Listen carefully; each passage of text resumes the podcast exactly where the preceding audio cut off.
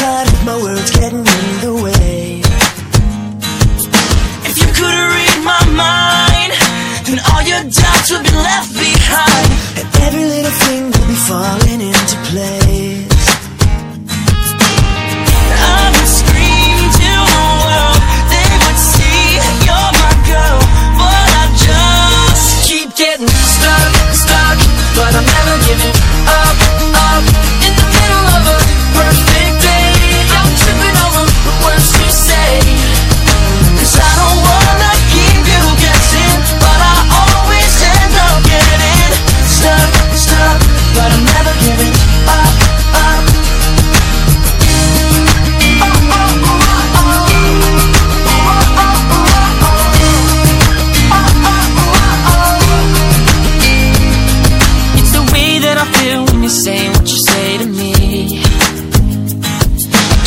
running through my mind 24, 7 days a week.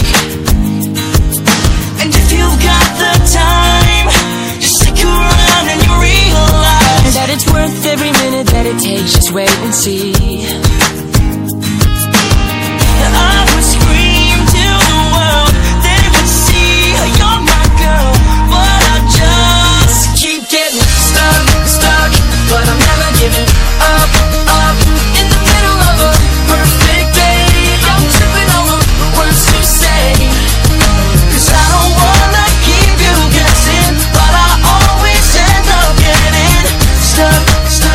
but I'm